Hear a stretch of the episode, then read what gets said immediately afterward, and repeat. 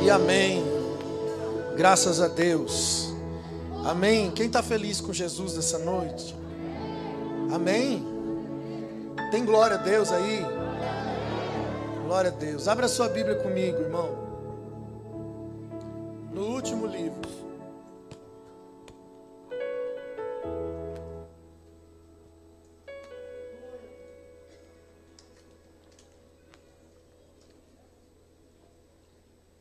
Livro das Revelações, Apocalipse, capítulo de número 3. Aleluia. Amém. Se tiver alguém aí pertinho de você que não tem uma Bíblia, você oferece carona na sua Bíblia. Apocalipse capítulo 3, versículo de número 7. Eu falei para o menino lá na, na, na, mídia, ele perguntou o tema, eu falei, cara, não sei ainda. Vai ser uma salada de fruta hoje.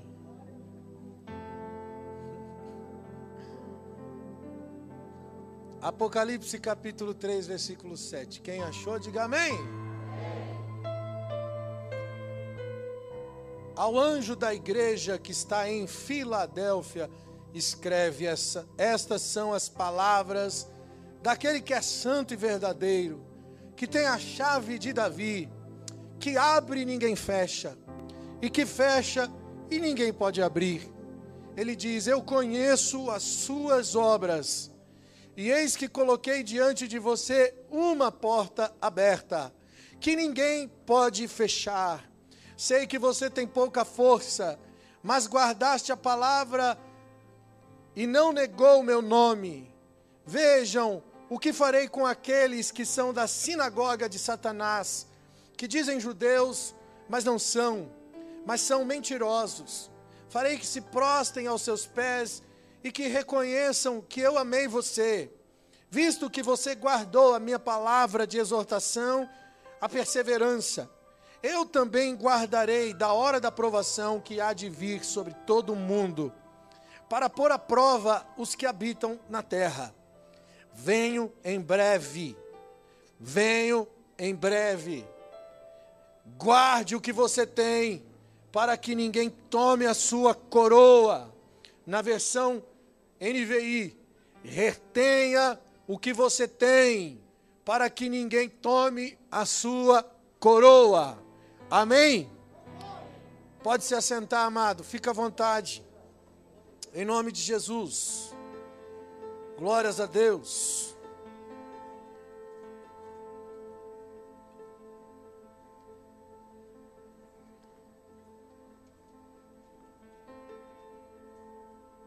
Amados, essa carta foi direcionada a uma das igrejas da Ásia.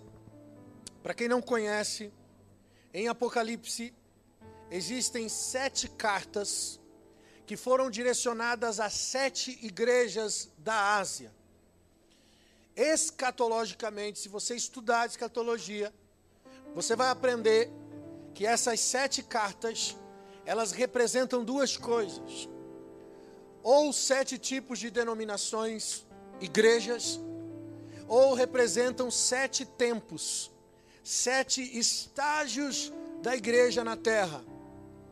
Perceba o seguinte: essa carta é a carta direcionada à igreja de Filadélfia, a única igreja fiel das sete igrejas que não tinha nenhuma reclamação.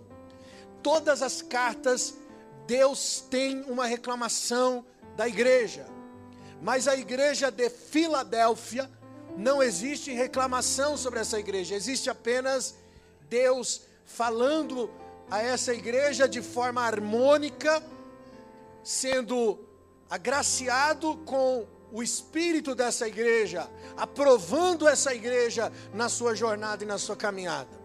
O que nós precisamos entender nessa noite, e é isso que eu quero transmitir nessa noite, é o verdadeiro propósito do ser igreja e para isso eu vou usar Filadélfia como exemplo, Porque Filadélfia, embora estava vivendo um tempo muito diferente do tempo que nós estamos vivendo hoje, porque nós não somos o estágio de Filadélfia, esse estágio já passou e nós estamos no próximo.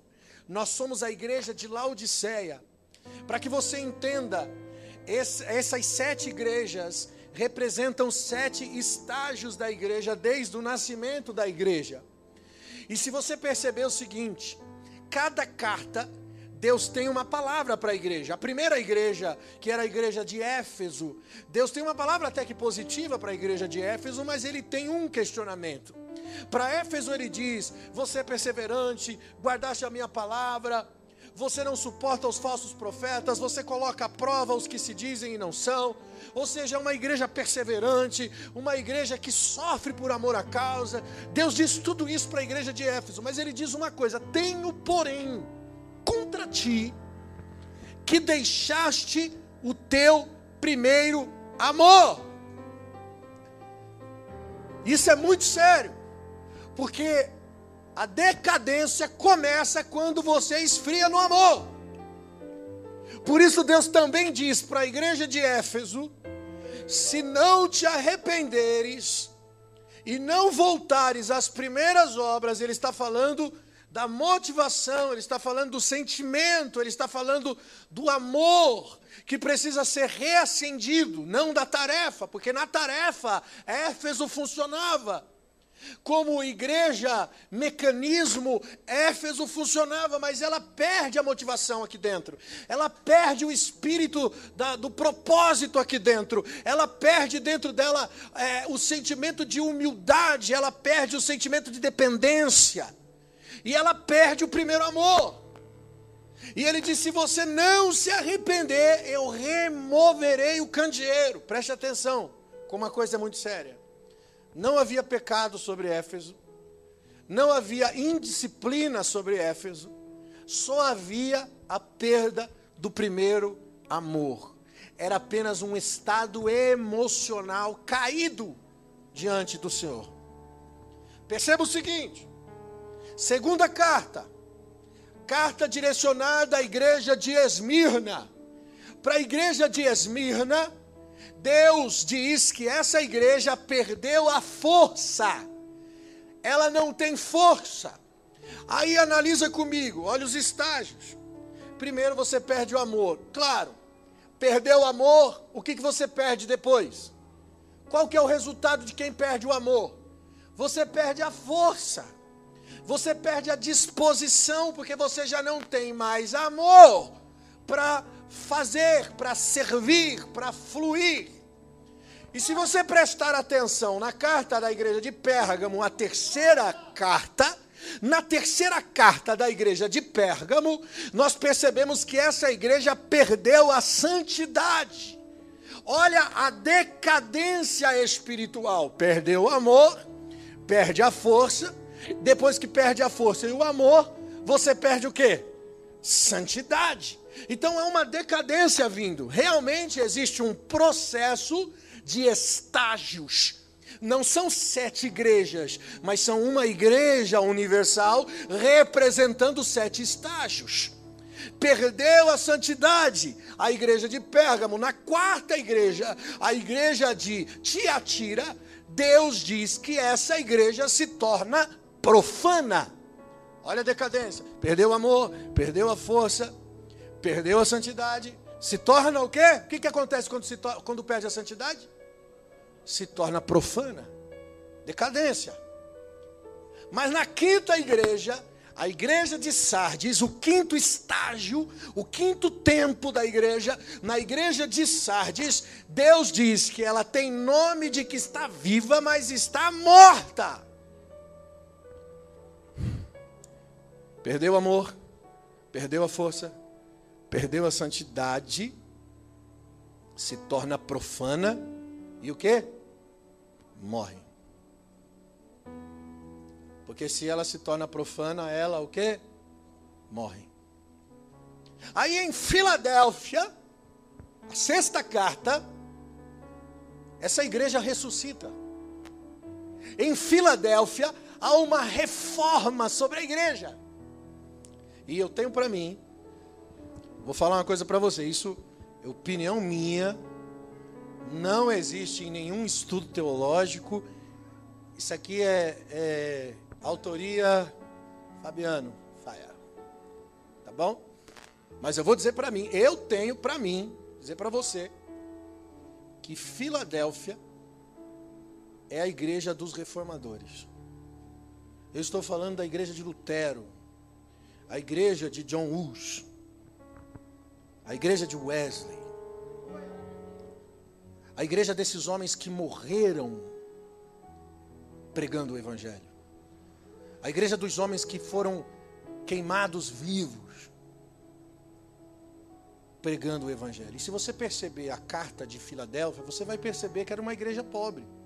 Deus diz: Tu é pobre, mas na verdade é rica. Você não tem recurso terreno, mas você tem muito recurso espiritual. Você não tem estrutura física, mas você tem estrutura no céu.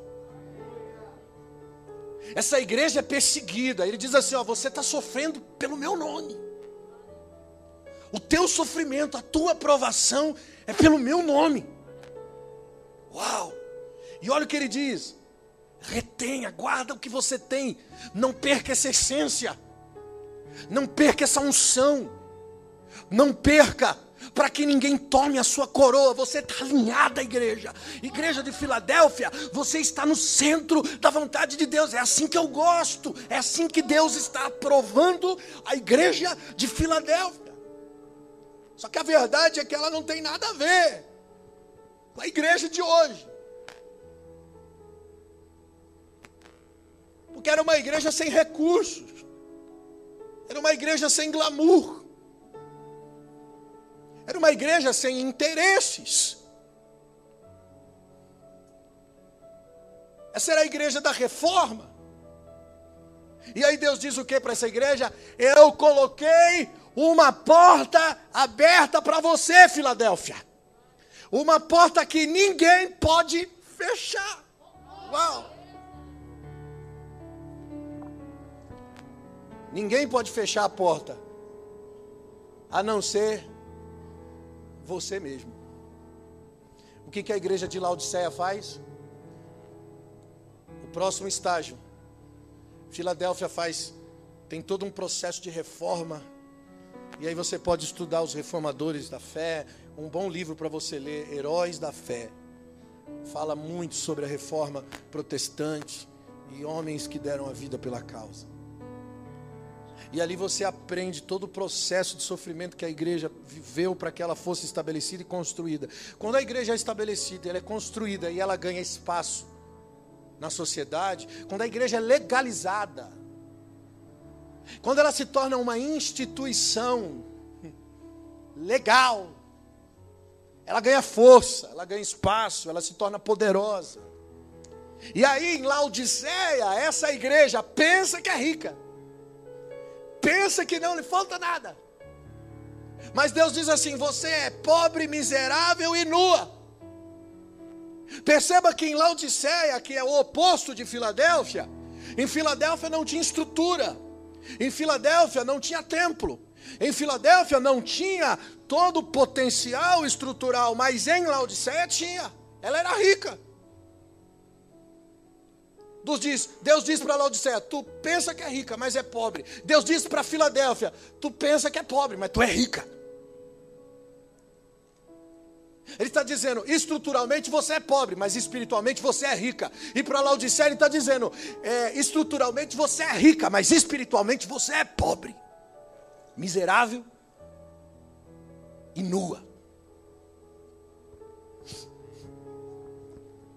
E eu tenho que dizer para vocês, nós estamos vivendo Laodiceia. Mas eu preciso que você entenda os tempos da igreja e entenda principalmente o que é a essência de Filadélfia. Porque em Laodiceia, embora sejamos Laodiceia, Apocalipse 3, 21, graças a Deus existe o versículo 21 de Apocalipse 3. O Senhor diz assim: ao vencedor. Eu lhe darei o direito de se assentar comigo no meu trono. Vencedor do que, pastor? O que, que eu tenho que vencer? Eu tenho que vencer o meu ego. A única coisa que a gente tem que vencer aqui hoje, irmão, é a nossa carne, é o nosso ego, são os desejos, são as concupiscências.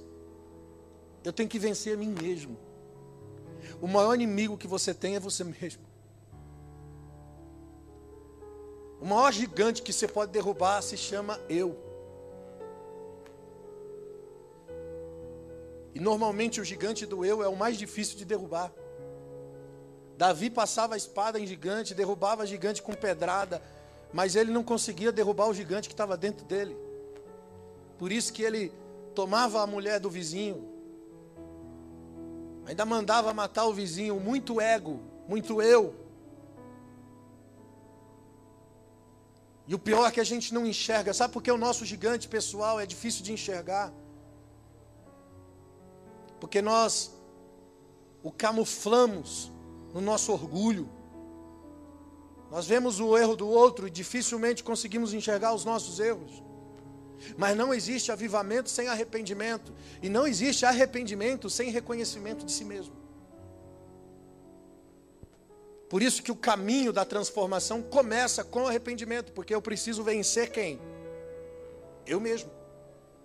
Quando eu me arrependo, eu reconheço minhas mazelas, eu, eu começo uma guerra contra mim mesmo. Então começa um processo de avivamento. E ainda bem que Apocalipse não termina no capítulo de número 3, e no capítulo de número 4, Deus chama João na revelação de Apocalipse e diz: Entra aqui, João, eu vou te mostrar todas as coisas. E João tem uma visão do futuro, ele vê a igreja gloriosa. Nós já sabemos como vai terminar, irmão, graças a Deus. Agora, a igreja de Filadélfia é aquilo que eu chamo de igreja intermediária. Por que, que a gente precisa entender a essência de Filadélfia? Porque nós podemos aqui em Laodiceia ser a classe vencedora que carrega o espírito de, de Filadélfia. A Filadélfia é aquela igreja intermediária. Ela é intermediária entre a igreja morta e a igreja apostata. Ela está entre a igreja morta e a igreja apostata. Quem é ela? É a igreja verdadeira, a igreja viva. Por isso que quem determina o caráter de uma geração somos nós, pais, somos nós, pregadores, somos nós, homens e mulheres de Deus. Nós construímos a cultura ou nos, nós nos adequamos à cultura. Porque o mundo tem sua cultura. O reino é contra a cultura. Porque o reino tem a própria cultura. Por isso, venha o seu reino, seja feita a sua vontade, assim na terra como é no céu. Eu quero a cultura que vem do céu. Quem é a geração de intermediários? É aquela onde os vossos velhos e os vossos jovens terão visão passado e futuro unindo, recebendo revelação. Malaquias profetizou que haveria conversão dos pais aos filhos e dos filhos aos pais. Sabe o que é isso? Nós estamos intermediando passado e futuro, anterior e posterior. Essa é a função de Filadélfia.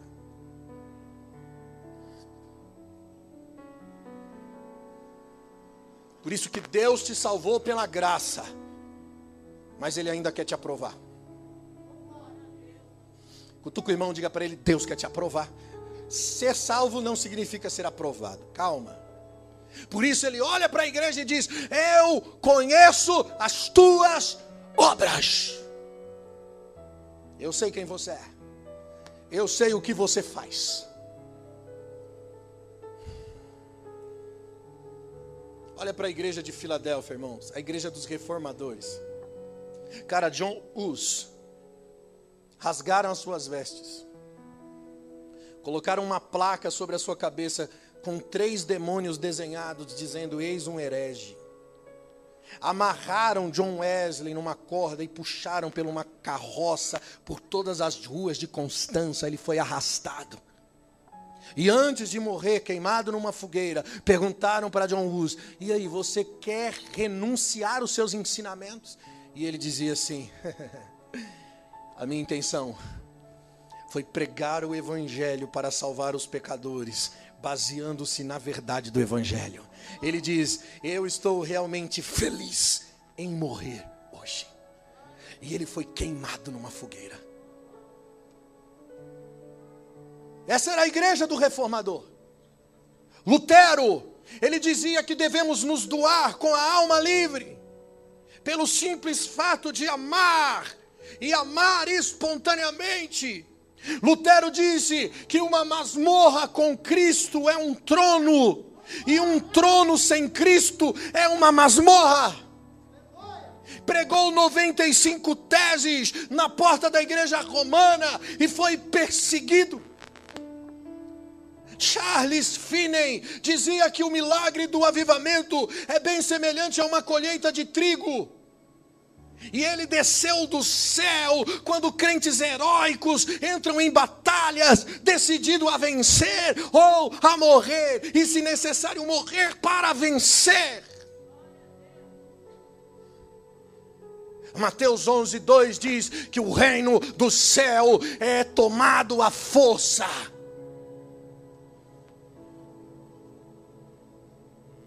John Wesley dizia: faça todo o bem que puder, com todos os meios que puder, com todas as maneiras que puder, em todos os lugares que você puder, em todas as vezes que você puder, a todas as pessoas que você puder, enquanto você pode, faça sempre o bem. Sabe, a terra clama, é pela manifestação dos filhos de Deus, é isso que a Bíblia diz. A terra espera a manifestação de homens transformados, querido, pessoas transformadas. Quem precisa de exibição é a invenção. A invenção é uma coisa nova, então ela precisa ser exibida. Tem uma coisa nova aqui, vou mostrar. A criação não. A criação ela manifesta.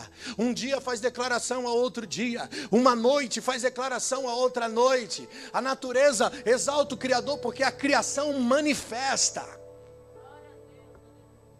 Aí você olha para a igreja dos dias atuais, Laodiceia, tranca Jesus para o lado de fora, fecha a porta. Jesus, você fica lá fora, que aqui o culto é do nosso jeito. E aí, fecha as portas, igrejas lotadas de exibições. Exibições atrás de exibições. A igreja se tornou um entretenimento. Homens exibindo talentos, transformando reuniões de culto em espetáculos teatrais e espetáculos cômicos. Tem culto que o crente vai para rir. Parece um circo. Por quê? Porque a exibição não é manifestação do reino, é exibição de homens. O nascido de Deus, a Bíblia diz que é como o vento, não sabe de onde vem e nem para onde vai, mas ouve-se o som da sua voz. Aleluia. Sabe o que a Bíblia diz? Que se ninguém clamar, sabe quem clama? Quem clama? Você sabe quem é as pedras? Quando Jesus falou que as pedras clamarão, você sabia que ele estava falando dos escolhidos? Ele estava falando das pedras vivas. As pedras vivas que os edificadores da religião rejeitaram. Os verdadeiros adoradores. Porque a Bíblia diz que a hora vem, agora é, e o Pai procura na terra, e se Deus procura, é porque tem pouco, e se ele procura, é porque se ele procura verdadeiros, é porque tem falsos. Que o adorem em espírito e em verdade. Essas pedras são os verdadeiros adoradores. E eu vou dizer quem são esses caras. Esses caras têm um espírito indignado. São pessoas inconformes com a própria vida, são pessoas que são inconformadas com a própria vida, são gente que quanto mais se aproxima de Deus, mais é, inadequado se sente. É isso que o avivamento provoca. Quanto mais eu me achego a Jesus, mais inadequado eu me sinto. Você já viu os caras falarem: Eu estou orando no monte, eu pago preço, eu sou homem de Deus. Quer ver meu joelho, joelho roxo de orar? Eu, porque eu, porque eu, porque eu, porque eu, porque eu, porque eu. Está quase flutuando de tão santo que é. Você já viu pessoas assim? Eu vou dizer uma coisa para você, irmão: não tem nada de oração, não tem nada de Deus, não tem nada de santidade. Porque, irmão, a resposta de que ver, verdadeiramente alguém está tendo intimidade com Deus é porque ela se sente inadequada. Você pode passar 20 horas orando. Quanto mais eu oro, mais inadequado eu me sinto. Porque quanto mais perto eu chego da perfeição que Ele representa, mais eu enxergo a imperfeição que existe em mim. E quanto mais eu me vejo imperfeito, mais inadequado eu me sinto. Menos poderoso, menos autossuficiente, menos capacitado.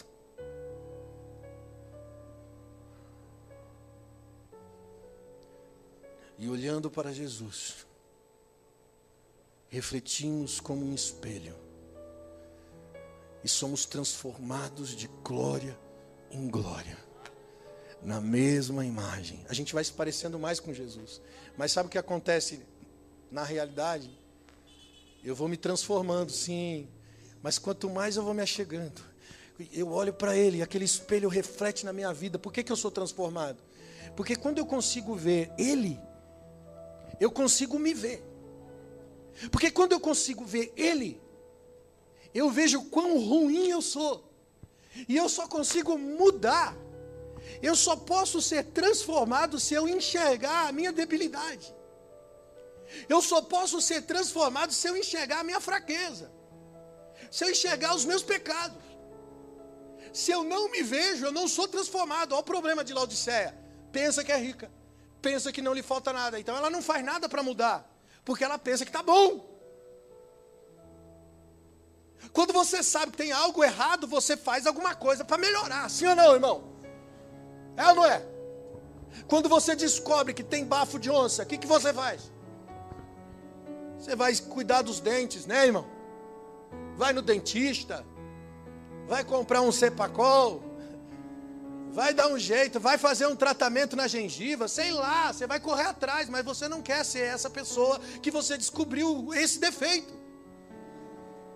Sim ou não? Enquanto não nos vermos, não nos enxergarmos, não há mudança. E você nunca vai se ver longe de Jesus. É se achegando a Ele. Laodiceia deixou Jesus lá fora. Por isso que não tem mais nenhum padrão com o, a igreja evangélica hoje, a igreja cristã hoje no Brasil, não tem nenhuma semelhança. No Brasil, não, no mundo. Não tem nenhuma semelhança com Jesus. Nosso desafio aqui, como igreja, é encontrar essa semelhança.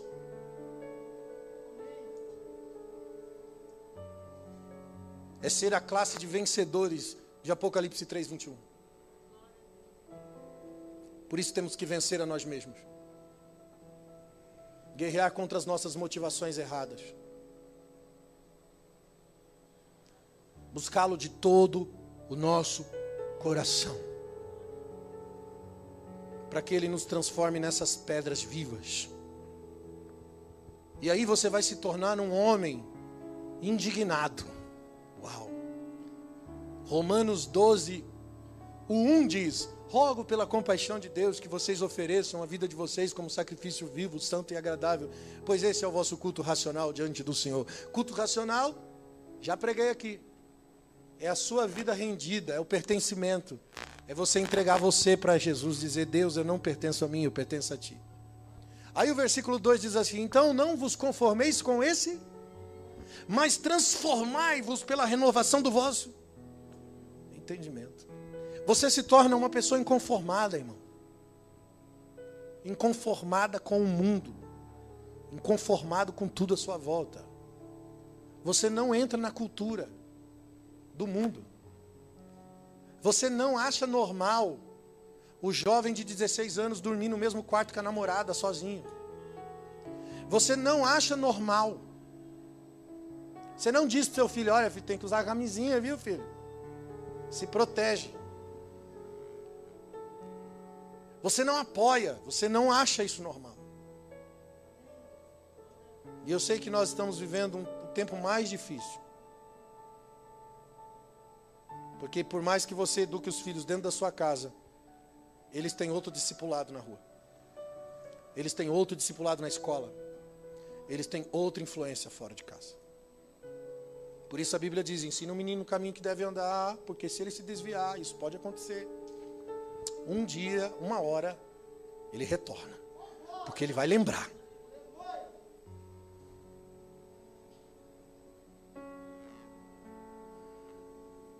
Porque não foi vós que me escolheu, mas fui eu que escolhi a voz. E quando Deus escolhe, Deus aperta. Ele tem o jeito dele de fazer. Existe uma cultura aí fora que entrou na igreja. Estou falando da igreja evangélica, a igreja cristã. Eu acho muito importante esse assunto, mesmo num culto de domingo, porque nós precisamos discernir o santo e o profano. Nós precisamos ter diagnóstico, irmão. Não podemos comer qualquer comida, não podemos aceitar qualquer coisa. Precisamos de um modelo original de igreja, porque a igreja é bíblica. Tem um povo aí pregando contra a igreja. Eles têm razão em, muitas, em muitos aspectos, só que eles perderam a esperança na igreja. E dizem para nós que você não precisa ir na igreja, porque você é a igreja.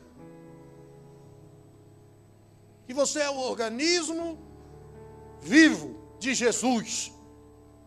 Que você não precisa de pastor, que você não precisa de nada. Perderam a fé na igreja. Só que a minha Bíblia mostra Apocalipse 3, 20. Nesse tempo de Laodiceia, Jesus mesmo do lado de fora de uma igreja que fechou as portas, o que, que ele está fazendo?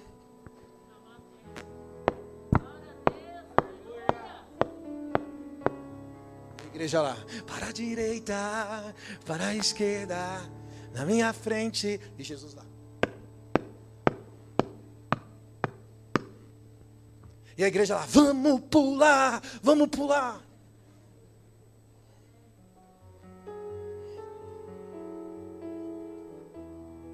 E Jesus lá fora. Aí eu te pergunto: Jesus desistiu?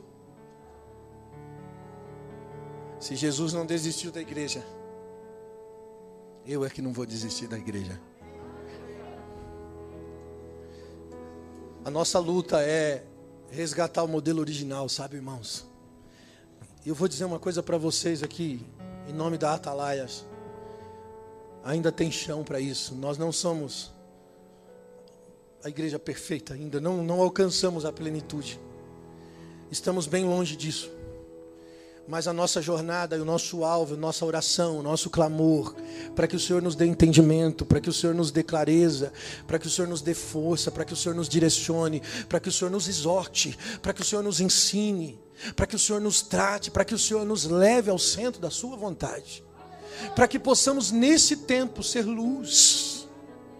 Ser luz. Eu não quero mais visibilidade. Eu perdi essa expectativa, amado. Porque eu entendi que a igreja desses últimos dias que tem visibilidade é a Laodiceia, perdida. É a rica e abastada. A igreja original é a perseguida. É a rejeitada. Jesus disse: Se o mundo vos abraça, tem algo errado aí.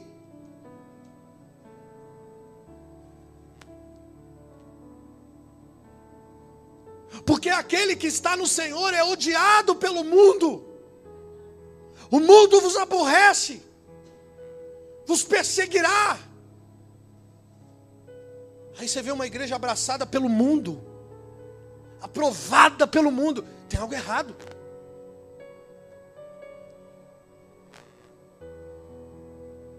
Mas muitos de nós, vendidos sobre o pecado da concupiscência, do orgulho, do ego, do dinheiro, da fama, da prosperidade, se vendem e em nome de Jesus fazem a obra do diabo. Alguém pode fazer a obra do diabo em nome de Jesus? Sim. Eu curei em teu nome, profetizei em teu nome. E Jesus disse: Apartai-vos de mim, malditos, filhos da iniquidade. Por isso não é o que se faz, mas é a motivação com que se faz. O homem vê a aparência, o exterior, Deus vê o coração, Deus me conhece por dentro, Ele sabe quem eu sou de fato aqui dentro, Ele conhece as minhas motivações, e motivação é uma coisa difícil da gente diagnosticar, é ou não é? A gente liga muito bem a motivação do outro, diz que aquele cara ali está querendo alguma coisa ali, já saquei. Mas a nossa a gente não vê. A gente não enxerga. Está escondido no nosso orgulho a motivação errada. Só um verdadeiro avivamento, só um verdadeiro encontro com a glória de Deus. Só quando eu estou diante da face do Rei, quando eu estou olhando para Jesus, quando eu estou olhando para os olhos de fogo do Messias, do Yeshua Hamashia, que eu consigo me ver os seus olhos de fogo refletem o entendimento da minha realidade.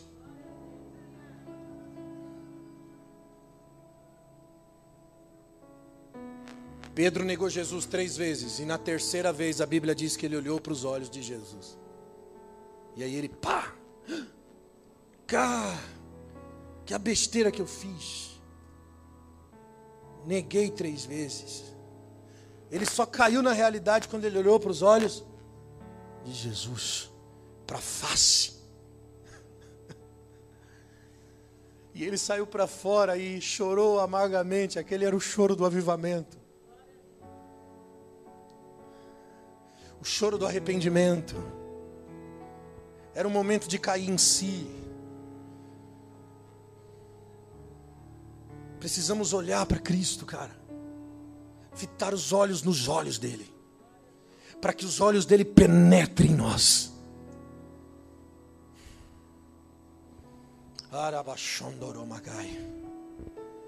Então você vai ter um espírito indignado. Ah, eu preciso ser melhor. Eu não quero o pecado. Eu tenho nojo do pecado. Você não vai aceitar o pecado à sua volta. E eu não estou falando para você se tornar um justiceiro e nem um julgador da vida do outro. Porque muitos de nós religiosos, por ter uma base da verdade, usam a verdade para julgar o outro, para condenar o outro. Irmão, e a justiça de Deus, ela precisa ser banhada de compaixão e de quebrantamento. Nós não podemos nos tornar julgadores e nem justiceiro. Nós precisamos entender que a graça não promove medo e nem destruição, ela promove oportunidade. Há um povo lá fora que precisa que você se torne carta viva. Deixa o mundo ler em você a, a, a pregação do Evangelho. Deixa o mundo ter leitura, não precisa pregar, não. Fica quieto, viva. Deixa a sua vida pregar. Faça como Agostinho dizia: pregue o Evangelho, se necessário for, abra a sua boca. Se torne uma carta viva, onde o mundo tem leitura do Cristo que há em você do reflexo da glória que há em você, nós fomos chamados para ser o corpo do, do Senhor, onde Ele é o cabeça, Ele é a mente, Ele é o comando. E se Ele é o comando, eu sou o corpo, eu sou a ação. A cabeça diz, o corpo faz. Eu sou a ação, eu sou a manifestação. Por isso que a Bíblia diz que a terra, os filhos de Deus, os filhos dos homens, aguarda a manifestação dos filhos de Deus. A manifestação é a ação. É a sua movimentação. Todas as religiões têm seus livros paralelos da Bíblia. O cristianismo tem um livro diferente. Aponta o dedo do seu lado e diga para ele: Você, você deve ser um livro paralelo da Bíblia. Como assim, pastor? Você tem que se tornar a carta viva. Você tem que se tornar a carta viva. Enquanto todas as religiões têm livros paralelos, você tem que se tornar a carta viva. Aquilo que comprova que a Bíblia é real. A sua vida tem que comprovar a palavra verdadeira. Segundo Coríntios 3:1, Paulo diz: "Porventura começamos a louvar a nós mesmos ou necessitamos que alguém faça carta de recomendação para vós?" Pois vós sois a carta escrita em nossos corações, conhecida e lida por todos os homens, porque é manifesto que você é a carta de Cristo, ministrada por nós, escrita não com tinta, mas com o Espírito do Deus vivo, não com tábuas de pedra, mas com as tábuas de carne do coração. E é por Cristo que temos tal confiança, não somos capazes por nós mesmos de pensar alguma coisa de nós mesmos mesmos, mas a nossa capacidade vem de Deus, o qual nos fez capazes de sermos ministros de um novo testamento, não da letra, mas do Espírito, porque a letra mata e o Espírito vivifica. E se o ministério da morte, o ministério da lei, gravado em letras de pedras, veio em glória, de maneira que os filhos de Israel não podiam fitar os olhos em Moisés, por causa da glória transitória no seu rosto, não será maior a glória do ministério do Espírito, porque se o ministério da condenação foi glorioso, muito mais excederá em glória o ministério do Espírito. Sabe o que Paulo está dizendo, amados? Que a minha vida e a sua vida tem um poder de pregar Jesus de forma tão poderosa que excede o que aconteceu com Moisés. Moisés descia do monte, o rosto dele brilhava, o povo dizia assim: Uau, glória a Deus. Paulo está dizendo o seguinte: Nós não colocamos o véu, Moisés colocava o véu e o povo não podia ser liberto. Nós é com o rosto descoberto. Deixa o mundo ter leitura. O mundo precisa ter leitura. Seu vizinho, seu parente, seus amigos precisam ler em você as escrituras sagradas. Por isso que precisamos dos cinco ministérios. Sabe para que existe os cinco ministérios? Aqui, o entendimento do que é a igreja. Cinco ministérios. Ele deu um para pastores, apóstolos, mestres, profetas, evangelistas, pastores, para querendo o aperfeiçoamento dos santos, para a obra do ministério, para a edificação do corpo de Cristo. Que corpo? Eu, você. Somos membros uns dos outros. O corpo é de quem? O corpo é de quem? De Cristo até que cheguemos à unidade da fé, até que cheguemos ao conhecimento do Filho de Deus, a medida, a estatura do varão perfeito que é Jesus. O único propósito do ser igreja é ser corpo. E ser corpo é ser a imagem de Jesus. A minha pergunta para você é: o quanto você tem de Jesus aí?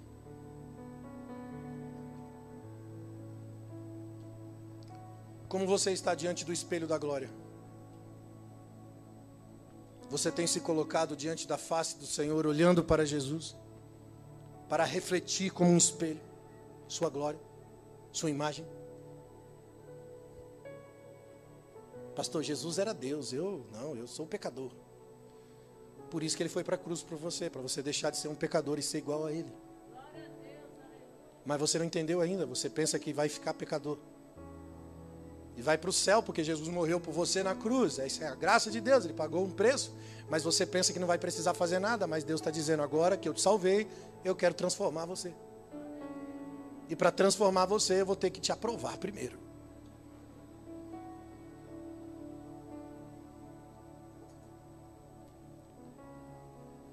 Para nos tornarmos a imagem do Cristo.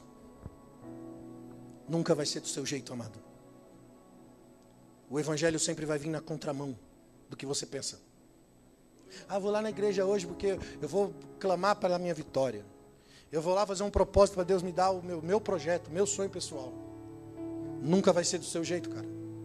Os planos de Deus não são os seus planos. E a Bíblia prova isso, porque Deus pega um homem que se formou para ser rei, Moisés, leva ele para o deserto para ser pastor. O cara se formou para ser rei lá no Egito. Aí Deus pega e fala assim: não vai ser rei, não, filho. Você vai para o deserto ser pastor. Aí Deus pega um cara que se formou para ser pastor no deserto, Davi. E Deus fala: não, você não vai ser pastor no deserto, não, você vai ser rei. E bota ele lá para ser rei. Tudo na contramão. Posso falar um negócio para você? Tudo que você projetou, tudo que você desejou, sonhou, é isso aqui, ó contrário. Pode virar do avesso que você encontra a vontade de Deus.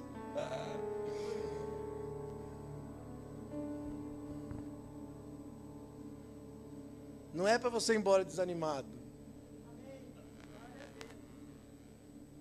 Cara, eu fui nessa igreja, pastor muito louco, você é louco. O cara me desanima, meu. Fui lá para ouvir uma palavra que, tipo, eu pensei que eu ia sair de lá motivado e o cara está me desmotivando. A diferença é que o falso evangelho ilude. E a ilusão ela vem ca carregada de motivação. O verdadeiro desilude. O que é desilusão? É tirar você da ilusão. O que é uma ilusão? É uma irrealidade, é algo que não existe. Deus tira você da ilusão, o seu propósito, o seu projeto é ilusão. O homem faz projeto no coração, mas o fim do caminho do homem é de morte. É isso que a Bíblia diz. Deus diz: Eu é que sei os pensamentos que tenho sobre vós. Os meus caminhos não são como os seus. Assim como o céu é mais alto que a terra, assim os meus caminhos são mais altos do que os seus caminhos. Se esvazie, amado. Deixe Deus levar você a uma metamorfose. Eu sei que é um processo desafiador. Essa palavra é para mim, cara. Eu recebo essa palavra hoje. Eu preciso. Estamos todos dentro desse processo de transformação. Se até Paulo, porque quando Paulo escreve Filipenses, Cara, Filipenses, segundo os historiadores, Paulo já tinha 20 anos de carreira pregando. Aí ele escreve isso aqui, ó. Filipenses 3:10, ele diz: "Para conhecer a virtude da sua ressurreição e a comunicação das suas aflições, fui feito conforme a sua morte, para ver se de alguma forma posso chegar à ressurreição dos mortos." Não que haja alcançado ou que eu seja perfeito, mas eu prossigo para alcançar o que por ele também fui alcançado em Jesus Cristo. Irmãos, quanto a mim não julgo que alcancei, mas uma coisa faço, é esquecendo-me das coisas que para trás ficam e avanço para aquelas que estão adiante de mim e prossigo para o alvo pelo prêmio da soberana vocação em Deus. Vou traduzir o que esse cara está falando. Ele está dizendo, gente, não sou bom, não alcancei, ainda não está bom. Eu preciso ser melhor. Não sou perfeito. Ainda estou na corrida de transformação da minha alma. 20 anos.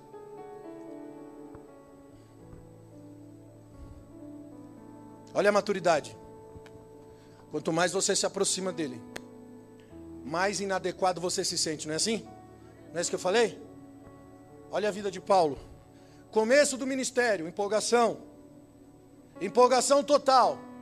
Não, porque eu sou apóstolo de Jesus, sim, senhor. E disseram, tu não é não. Tu não estava com Jesus. E ele dizia: Eu sou sim, eu provo. Eu sofri naufrágio, eu fui preso, eu tomei um açoite de quarentena menos um. Eu, eu, eu, eu, eu, eu, eu. Tentou provar. Aí você continua lendo. O cara vai amadurecendo. O cara que bateu no peito para defender o apostolado, lá na frente ele diz assim: é, dos apóstolos, de todos eles aí, eu sou o menor, viu gente? Eu estou crescendo. E a gente não cresce para cima, a gente cresce para baixo. Mas aí vai passando o tempo, e esse cara vai se esvaziando. E aí, quando chega perto da morte dele, esse cara diz assim: irmãos, eu já não sou digno de ser chamado de apóstolo. Não era mais fácil ter começado assim? Tu não é apóstolo, não. Sim, eu não sou nem digno. No começo ele defende. Mas no fim ele termina vazio, dizendo: gente, eu não sou digno de ser chamado de apóstolo. Porque quanto mais perto da glória, quanto mais perto de Jesus, mais inadequado Você cresce para baixo quando você cresce, você cresce em humildade quando você cresce. Você cresce servindo quando você cresce. Não, porque agora, irmão, agora eu fui ungido. Então o negócio é o seguinte: agora eu não limpo mais cadeira, tá ligado? Agora eu não varro mais. Porque agora eu fui ungido a diácono, a presbítero, agora eu subi de cadeira. Quanto mais sobe de cadeira, mais tem que descer, irmão. Mais tem que descer, cara. Mais tem que descer. Não tem cadeira, meu irmão. Eu vou dizer que a posição de privilégio é aí sentado sem fazer nada. Quando você assume um canto, um lugar para servir, um lugar no propósito, você está descendo, você não está subindo, você está se humilhando. Tem um monte de gente aí preocupada. Ele tem cobertura, cobertura. Que cobertura, amado? Aleluia.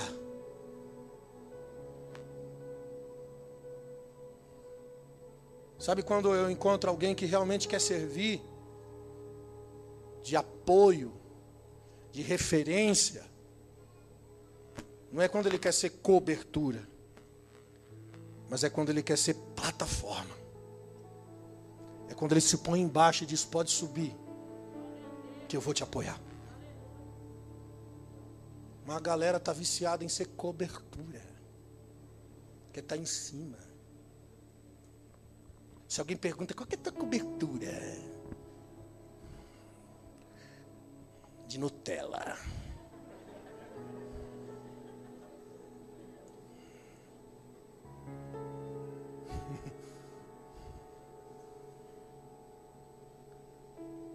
É difícil esse negócio. Irmão, Moisés era um cara que estava face a face com Deus. Mas esse cara aí quebrou as tábuas da lei, você acredita? Mano, Moisés estava com Deus no monte. Aí ele desce do monte com as tábuas nas mãos, todo feliz, dizendo: ah, Deus deu as leis hoje. Hoje temos uma revelação de Deus para a terra. E ele desce com as tábuas. Quando ele chega lá, o povo pecando, irmão. O povo adorando bezerro. Aí Moisés pega aquelas tábuas da lei e ele quebra. Ele chuta o pau da barraca e ele quebra as tábuas. Aí eu pergunto: Deus mandou Moisés quebrar as tábuas da lei? Era uma ira pessoal de Moisés. Porque Moisés tinha crises, Moisés tinha surtos, Moisés tinha surtos de ira. Cara, ele matou um egípcio. Ele bateu na rocha. Quando Deus falou, fala com a rocha, fala nada. Quem falou que esse cara é manso? Só que tem um lance: esse cara estava com Deus. Ele estava na glória de Deus, na presença de Deus, e de repente é o homem. É fácil ser transformado? É fácil alcançar esse lugar de transformação? É claro que não, rapaz. Não é passe de mágica. Você não vai chegar aqui, de repente, receba, pá, e você sai daqui um santo do paoco, só se for. É ou não é? É um processo, irmão. Primeiro é a semente, depois é a espiga, e depois é a espiga cheia do grão. É processo. A vereda do justo é como a luz da aurora que brilha, brilha mais, até, até, até se tornar dia perfeito.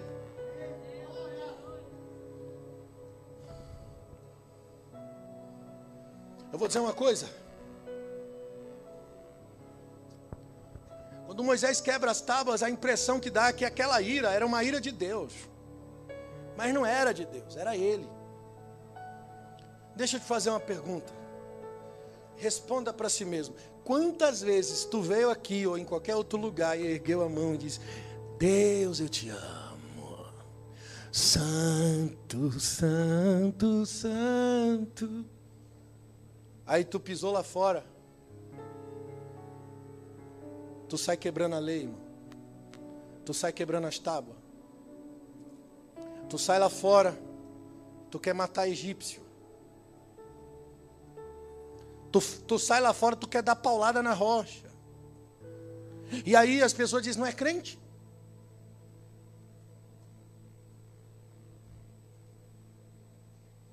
Cadê aquele irmão que fala, fala Deus?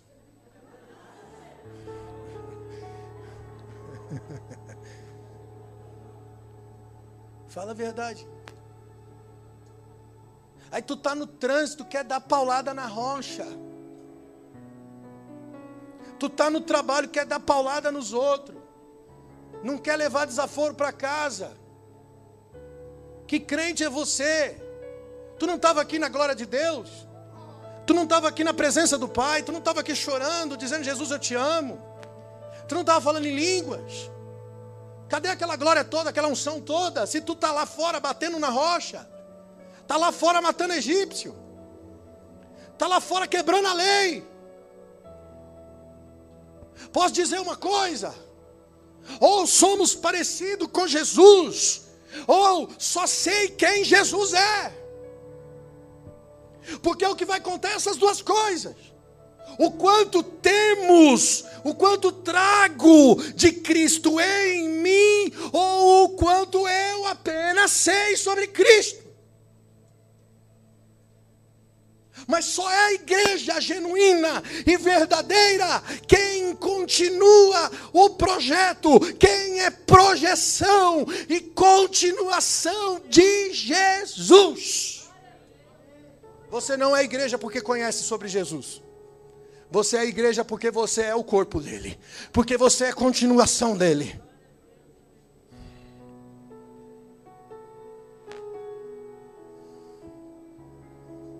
sempre foi sobre Jesus.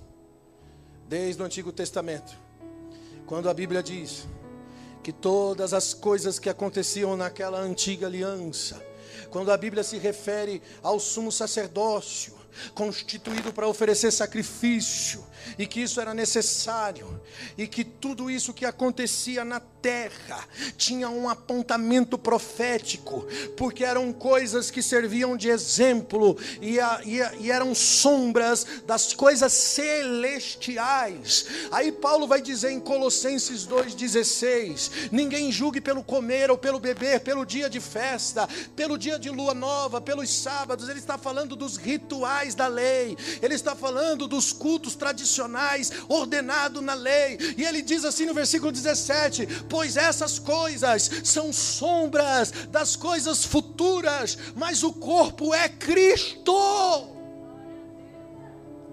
O corpo é Cristo. Isso significa que tudo que aconteceu lá atrás era a sombra.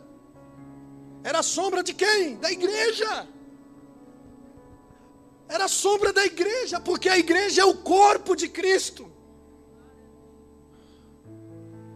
Olha a missão de Moisés aqui atrás, irmãos.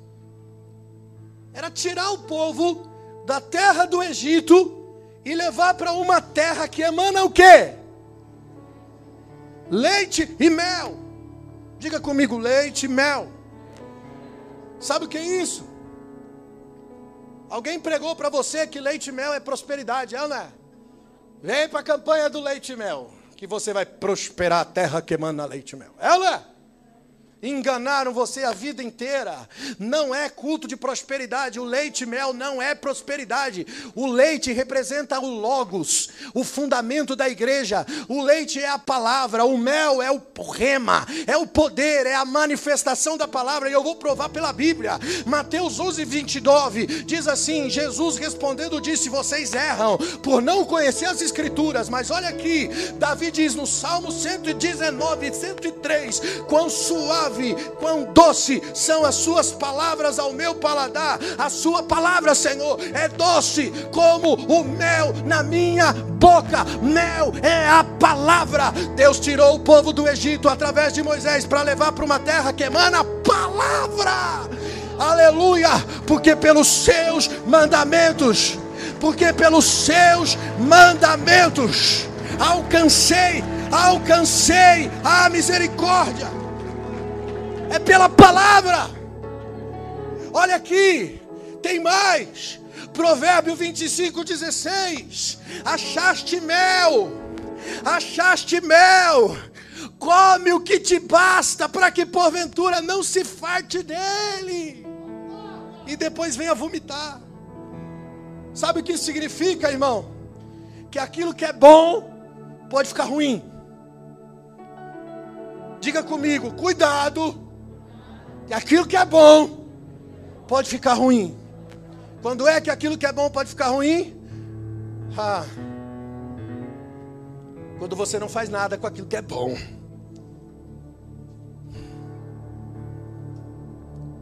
Provérbio 27, 7 diz: A alma farta pisa o favo de mel, mas a alma faminta até o amargo fica doce. Sabe o que significa? Isso aqui é para nós. Igreja que tem revelação. Você tem a palavra aqui todo do culto, irmão. Palavra, rema. Palavra, palavra, palavra, palavra. Aí chega uma hora que você não faz mais nada com a palavra. E se você recebe a palavra e não faz nada com a palavra, o que é bom pode ficar ruim. Porque você começa a pisar o favo de mel. Ah, já sei que o pastor vai pregar esse domingo, ele todo domingo é a mesma coisa. Ah, de novo aquela palavra. Aí você não tem mais fome, não tem mais expectativa. Olha só, irmão, Apocalipse 10, 8. A voz do que tinha descido do céu, ouvindo, tomou, tornou a falar comigo e disse: Vai, e toma o livrinho aberto da mão do anjo que está em pé sobre o mar e sobre a terra. Que livrinho é esse? Que livrinho é esse? Diga comigo, a palavra. Pega o livrinho da mão do anjo que está em pé sobre o mar e sobre a terra. E fui ao anjo dizendo: Dá-me do livrinho. E ele me disse: Toma e come. Come o livro. E ele continua dizendo: Aleluia. E ele continua dizendo: Pois se fará amargo no ventre, mas será doce como mel na sua boca. Porque a palavra é mel. Mas ele diz: No seu ventre vai ficar amargo. Então diz assim: E tomei o livrinho da mão do anjo e comi. Na minha boca era doce como mel, mas havendo comido, o meu ventre ficou amargo. Por que, que o ventre ficou amargo? Olha aqui o versículo 11. Porque ele disse: importa que você profetize outra vez a muitos povos, nações e línguas. Tem que botar para fora. Está recebendo, está comendo mel, mas não guarda, não armazena, bota para fora. Manifesta. A terra clama pela manifestação dos filhos. E você pode fazer psicologia, psiquiatria, filosofia, você pode estudar, se formar, ser teólogo, não importa, vai chegar o momento que você só vai precisar da presença dEle, da presença dEle, da presença dEle. Ele comeu um livrinho, ele comeu a palavra, na boca é doce, mas o ventre fica amargo, porque importa profetizar, importa botar para fora. Você tem que botar para fora o que você está recebendo aqui, amado. Você tem que botar para fora o que você está recebendo da palavra. Você não pode armazenar, você não pode guardar, você não pode fazer isso, por favor. Isso é exigência de Deus para você nessa noite. Se você está cheio de mel e não põe para fora, eu vou dizer, vai avedar para o teu lado.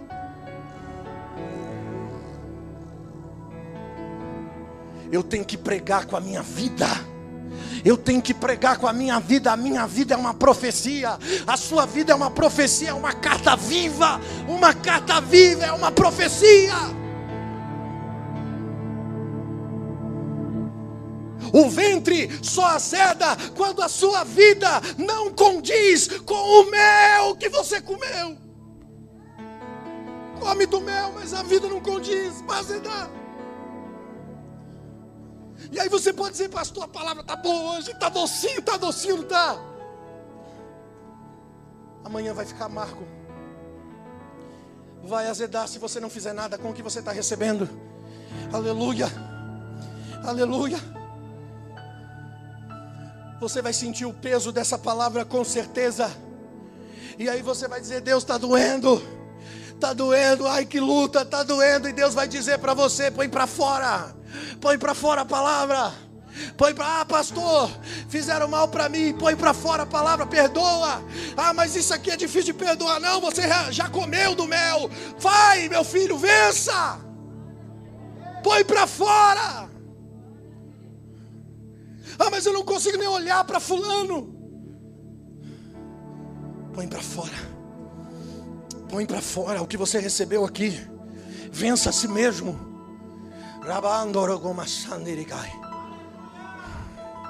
Ah, eu estou sendo tentado, pastor. É muito dinheiro em jogo. Põe para fora a palavra da justiça. Não se venda, não se corrompa. Não adianta só conhecer a palavra, eu tenho que manifestar a palavra, senão a mesma palavra que é doce na minha boca vai fazer mal. Lucas capítulo 12, versículo 48, parte B diz: Que a qualquer que lhe és dado, lhe também será cobrado.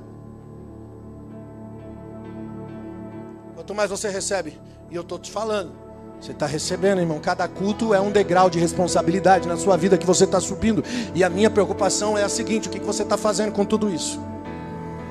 Por isso, Paulo disse: não convém saber mais do que convém saber, porque se você sabe e não faz nada com o que você sabe, esse negócio vai ficar ruim para o teu lado. Deus não leva em conta o tempo da ignorância, mas passou da ignorância, meu filho, tudo está na balança.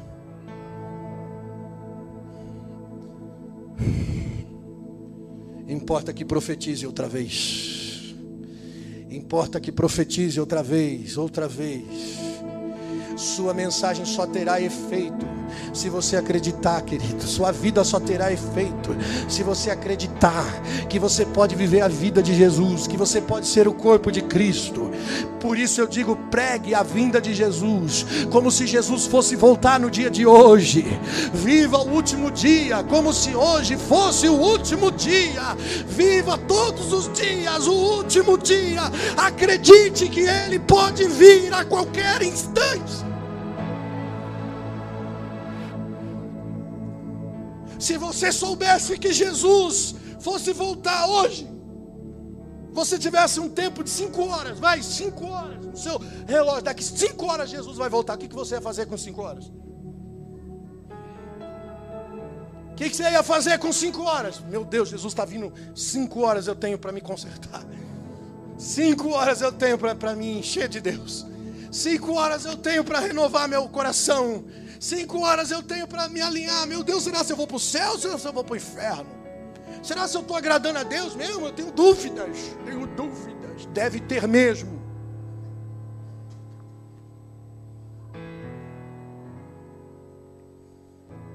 E entrar com ousadia. A Bíblia diz: entre com ousadia na presença dEle. Se coloque com ousadia diante do trono.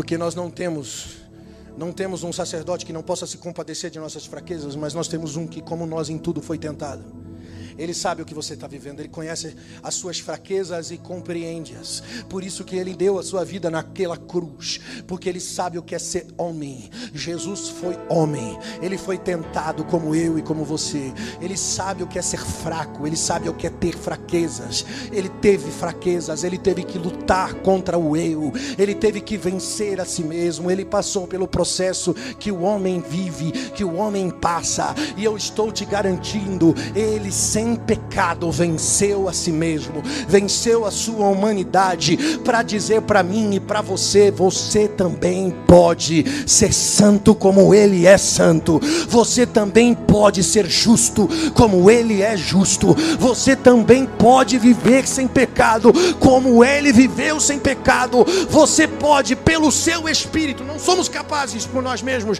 mas Ele nos capacita pelo seu Espírito, é por Ele, é para ele, é através dele, é quando somos um com ele. E quando somos um com ele, logo não somos nós, é ele. Nós podemos ser ele, nós podemos ser a atuação dele, a manifestação dele, nós podemos representá-lo. Uh! Ah! Entre Malaquias e Mateus, segundo historiadores, houve um período que eles chamam de interbíblico, que 400 anos Deus não falou com homem nenhum. Depois dos 400 anos aparece um homem chamado João Batista no deserto, profetizando. E o que ele comia? O que ele comia? Ele comia mel, e lá estava ele profetizando: arrependei-vos. Ele comia da palavra, e ele manifestava com a vida a palavra. Eu quero te dizer, Sansão, quando ele se depara com um leão que ele teve que guerrear, e ele rasga o leão por dentro, e o que tinha dentro do leão? Mel aleluia.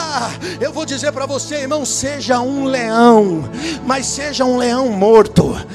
Seja, quer produzir mel, quer produzir mel, seja um leão morto. Deixa Deus rasgar você, amado. Deixa Deus rasgar você por dentro.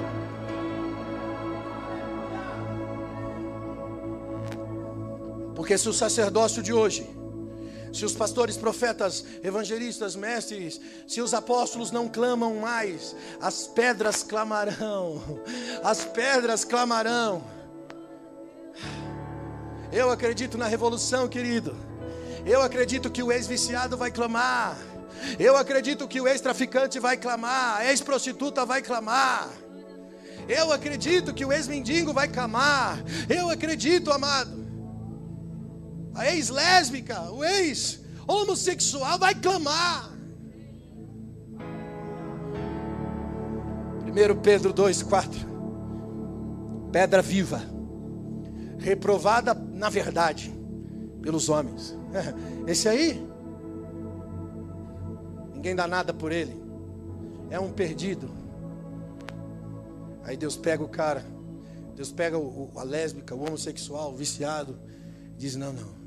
Você foi rejeitado pelos homens, mas aprovado por mim. Ele renova, ele restaura e faz pedras vivas.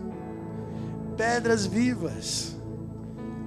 Ele faz a manifestação dele na terra. Por isso, irmãos, eu estou cansado dessa igreja de reis. Tem muito rei na igreja. Tem muita gente querendo ser rei na igreja, querendo título, querendo posicionamento, querendo lugar. Eu vou dizer uma coisa para você: reis dizimam seus súditos, reis não vê filhos, reis vêm súditos. Nós precisamos mesmo é de profetas.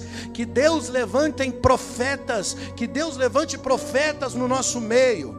Querido Davi conseguiu escapar da espada do rei Saul, mas ele não pôde escapar da espada do profeta Natã. Aleluia. Primeiro Reis 19, 17 diz que aquele que escapar da espada do rei Azael, matá-lo-á o rei Jeú. Mas o que escapar da espada de Azael e de Jeú vai ficar nas mãos do profeta Eliseu. Que ninguém escapa de profeta.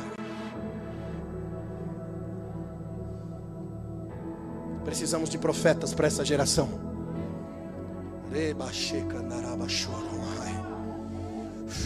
Eu vou terminar, eu vou terminar. Cantares capítulo 4, versículo 9.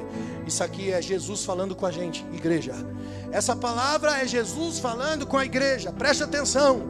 Cantares 4:9 ele diz: "Elevaste-me o coração, minha irmã, minha esposa. Elevaste-me o coração com um dos teus olhares, com o teu colar do teu pescoço. Que belos são os teus amores, minha irmã, esposa minha. Quanto melhor é o teu amor do que o vinho, e o aroma dos teus ungüentos do que todas as especiarias." Versículo de número 11. Favo de de mel emanam dos teus lábios, minha esposa. Mel e leite estão debaixo da tua língua, e o cheiro dos teus vestidos é como o cheiro do Líbano. Jardim fechado és tu, minha irmã, minha esposa. Manancial fechado, fonte selada. Isso aqui é para gente, igreja verdadeira, igreja genuína, que emana leite e mel dos lábios, que tem palavra e manifestação de reino. Ele diz: Você é minha, você é um manancial, você é uma fonte selada. Porque é minha irmã, porque somos filhos do mesmo pai, porque é esposa minha, porque também somos a noiva, somos a esposa do Cordeiro de Deus. Arabashuri kandarabashai. Ah, aí eu vou terminar aqui mesmo.